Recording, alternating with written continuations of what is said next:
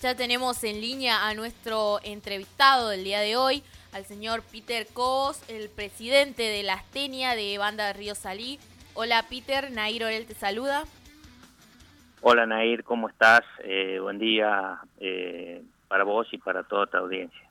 Bueno, muchas gracias. Gracias por eh, atendernos y bueno, darnos estos minutitos. Te paso a comentar, eh, nosotros ya hablábamos con los presidentes de los otros clubes de Banda de Río Salí, bueno, y nos quedaba la Astenia, eh, no, por, no al último por ser menos importante, así que aclaro eso, eh, solo que me, me, faltaba contactarte y bueno, hasta que lo logré. Pero quería que nos cuentes más o menos cómo es la situación actual del club.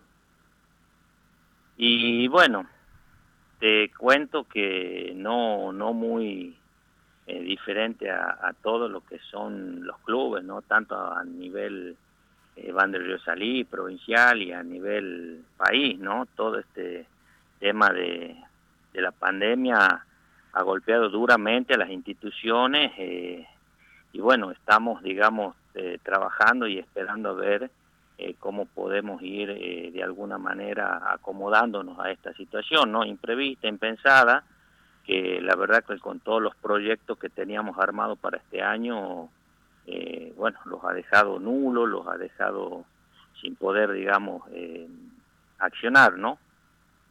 Por supuesto. Y en la situación de los jugadores, porque tengamos en cuenta que ustedes en lo que fue eh, la última parte del 2019 no estuvieron participando porque no habían clasificado a la siguiente ronda. Entonces, ¿cómo es la situación de los jugadores que estaban en el club? Eh, mira, eh, gracias a Dios nosotros venimos eh, con los jugadores sin ningún tipo de deuda en la parte económica y bueno, estábamos este año arrancando, en, estábamos en la segunda semana o tercera semana de pretemporada cuando se empezó todo esto y tuvimos que parar, así que bueno, los jugadores están pasando una situación dura eh, y la verdad que eh, bueno, es como comprensible, ¿no? De, de, de, toda la sociedad. Sí, por supuesto. ¿Y el mantenimiento de la cancha tienen ayuda de alguien para hacer eh, lo que sería la limpieza de todos los días? Sí, bueno, en ese sentido, la verdad que al, al estar, digamos, sin ningún tipo de, de ayuda económica y sin poder, digamos, gestionar ayuda por medio de los sponsors, y ese tipo de cosas y nosotros tenemos un club donde tenemos muy poquitos socios que aportan. Entonces digamos que es un problema la economía del club y pero bueno gracias a Dios el, el municipio de Juan de Río Salí la, en especial la delegación de, de, de la Astenia eh, ha atendido rápidamente digamos los pedidos de para poder estar eh, en condiciones de limpieza e higiene por todo este tema, ¿no? Eh, no tan solo de, de del, del COVID-19, sino también del dengue y eso que son enfermedades que proliferan y que afectan a, a los vecinos, digamos, de, la, de los alrededores de nuestros predios. Bueno, nosotros tenemos el predio de la cancha y tenemos el predio de la sede social, donde tenemos ahí eh, canchas de, de básquet, de volei, de hockey, pileta de natación, eh, también eh, hemos recibido la ayuda de la delegación para poder eh, limpiar, desmalezar y dejar en condiciones. Claro, por supuesto. Eh, qué bueno, la verdad, que tengan la ayuda. Si se, se nota que el municipio puede ayudar a los clubes de la ciudad y eso siempre es bueno para ustedes. Eh, teniendo en cuenta que no se están jugando partidos y que bueno no está ingresando plata de sponsor y demás, eh, dijiste que tienen pocos socios. ¿Se acercaron los hinchas a seguir abonando esta cuota mensual? Sí, bueno, lo, los socios que abonan son siempre los mismos. Inclusive en mi gestión hemos vuelto a abrir el libro de socios para incorporar nuevos socios, pero bueno, toda esta situación económica por la que venimos pasando estos últimos cuatro años que, que han dejado la economía de poco devastada, digamos que mucha gente ha perdido el trabajo, mucha gente ha acomodado, digamos, la economía y bueno, la verdad que entiendo que por ahí no, no alcanza para pagar una cuota por más que la pasión o las ganas que los hinchas tienen, ¿no? Por supuesto. Y el tema de la utilería, del eh, camisetas, ¿y eso están vendiendo por el momento? Eh, la verdad que no, no logramos, nosotros quedó como es el año del centenario, eh, este año hemos cumplido 100 años como institución, entonces estábamos ahí debatiendo con las diferentes subcomisiones para el diseño de la nueva camiseta y bueno, como no no se, se, pospuso todo esto del torneo, ha quedado digamos ahí un poco eh, sin poder seguir trabajándolo, pero bueno, ahora que se han, han, empezado algunas actividades y se puede empezar digamos a hacer reuniones y eso, estuvimos hablando también con las diferentes subcomisiones para ver de hacer un, una indumentaria para conmemorar, digamos, los 100 años, ya sea que se juegue o no se juegue el campeonato. Por supuesto. Ya la última, para darle el pase a mi compañero, eh, ¿están eh, entrenando en alguna otra disciplina, hockey, volei, algo que tengan en el club? Eh, te cuento que en base, digamos, a las disciplinas deportivas, eh, gracias a Dios en mi gestión hemos recuperado el hockey, que no estaba participando, digamos, nuestro club en la disciplina de hockey y también el año pasado hemos recuperado el vóley, en este caso femenino, con una categoría que hemos presentado tanto en el campeonato amateur como en de la mm, Federación de Vóley con la grata sorpresa de obtener, digamos, el campeonato en, en, las dos, eh, eh, tanto, digamos, en la federación como en la amateur. Eh, así que una linda sorpresa, nos da ganas de seguir trabajando, dándole la oportunidad a, a los chicos, a los adolescentes, que, que puedan, digamos, tener un espacio, un lugar donde practicar una disciplina deportiva. Así que, bueno, había muchos proyectos para este año que están ahí y, esperemos poder empezar a realizarlo. Bien, bueno, muchas gracias Peter. Ahora te doy el pase a mi compañero a Daniel Pérez. Bueno, muchas gracias. Bueno, por Peter, por fin soltó el micrófono Mirta Legrand. Eh, digo, ¿Cómo no, no, está bien, te invito a la mesa. Peter, ¿cómo haces? Porque, a ver, el municipio ha trabajado tan, pero tan bien, porque ustedes creo que, a ver, de último me corregís, creo que hubo un solo caso de COVID-19 en todo lo que es Cruz Alta, eh, y de pronto, eh, ¿cómo hace para contener a la gente que quiere, que pide por favor volver a los clubes? Y bueno, la verdad que todas las semanas están, digamos, eh, las subcomisiones llamando y tratando de, ver qué novedades hay. Eh, pero bueno, lamentablemente eh, tenemos que entender que todos tenemos una gran responsabilidad que es de cuidarnos para que este virus no, no circule y no se haga presente, digamos, el contacto que están teniendo en Buenos Aires. Eh, gracias a Dios, acá, como decía vos, en el municipio lo ha manejado muy bien. Creo que es, digamos, dentro de todo el territorio de la provincia, creo que es el que más se ha comprometido con esto y bueno, gracias a Dios los resultados están vistos, la gente está entendiendo, esto un poco también pasa por la concientización y, bueno, la concientización es constantemente estar y estar remarcándonos y haciéndonos recordar que, es nuestra responsabilidad también, digamos. Bien, eh, a ver, eh, pues que estábamos hablando esta mañana con los chicos del, eh, que tienen, son propietarios de cancha de fútbol 5, ¿no? y me decían los chicos una realidad, y nos vamos a sacar la careta, Peter, eh, el fútbol se está jugando.